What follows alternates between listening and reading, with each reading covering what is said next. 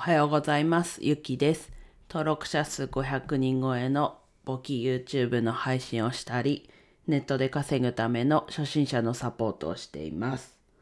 はい。今日はですね、ググる力が必要な理由っていうことでお話ししていきます。はい。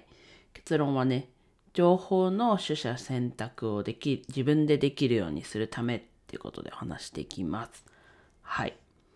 皆さんもね、自分はググる力あるって思いますかね？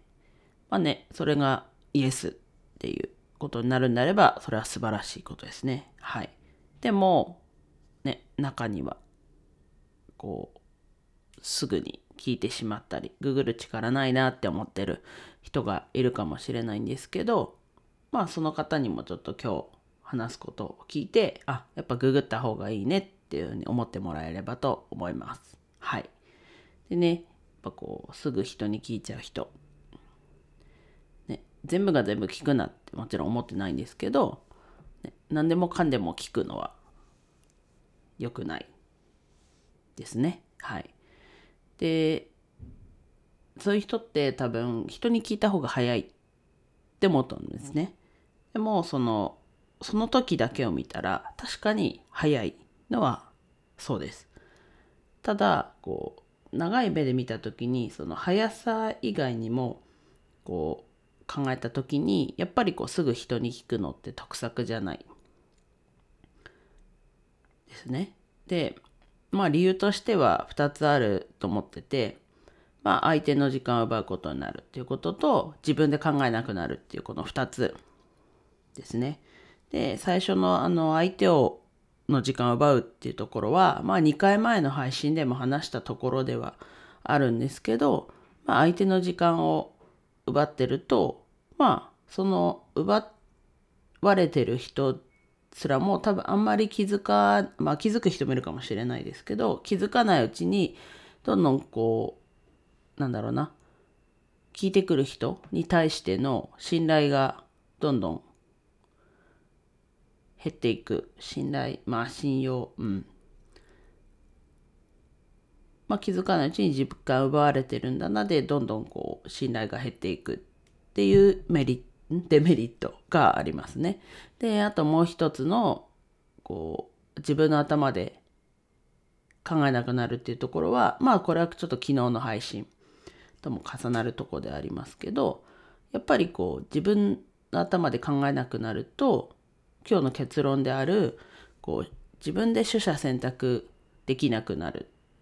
ことになっていくのでやっぱりこう自分で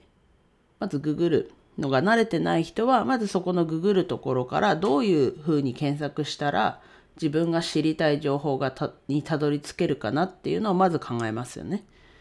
でそこでまあいろいろこうね検索して出てくるわけじゃないですか。でそこで出てきたものをまあ上から何個か見るじゃないですか。まず1個目見ると思うんですけどそしたらなんかちょっと思ったことじゃないな思ったこと知りたいことじゃないなと思ったらまあ次の見たりしますよね。でそこで見ていく中でこう今知りたいとこじゃないんだけどそこにこうそこの周辺情報って言えばいいですかね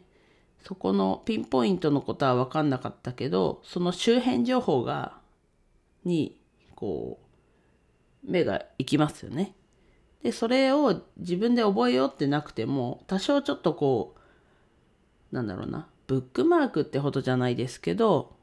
こうピンを立てておくまあピンもピンを立てるもちょっとそこまでじゃないですけど無意識にねこう見たっていうのを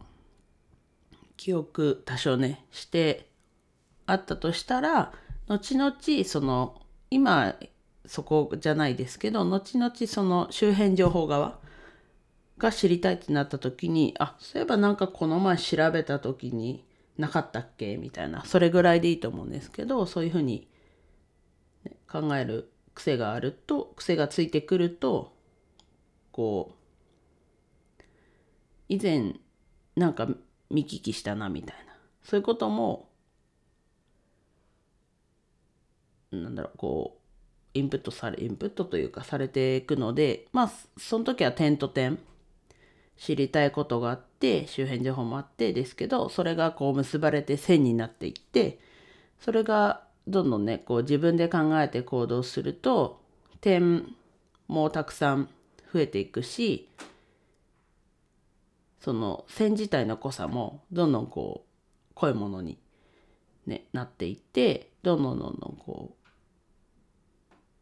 自分の中であこれだと勝手にこのなんだろうな一個出来事があった時にあれこれも関係あるんじゃないかなっていうこうねすごい先の話になるかもしれないですけど予測してあこういうこともあるかもしれないっていうその線の濃さが濃くなれば濃くなるほど一つ思い浮かぶと芋づる式というか。で他のこう予測とかができるようになっていくので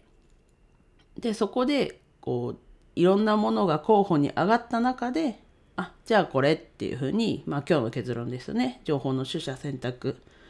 に行き着きます。なのでまずはねやっぱりこう自分で考える癖をつけるっていうのはもうほんと幅広い。場面で役に立つので立つので是非癖づけましょう。はい。で今日の話はですね、ググる力が必要な理由。まあ、結論は情報の取捨選択を自分でできるようにするためでそれのために自分の力で、自分の頭で考えるようにするっていうところですね。はい。では以上です。今日も一日楽しく過ごしましょう。ゆきでした。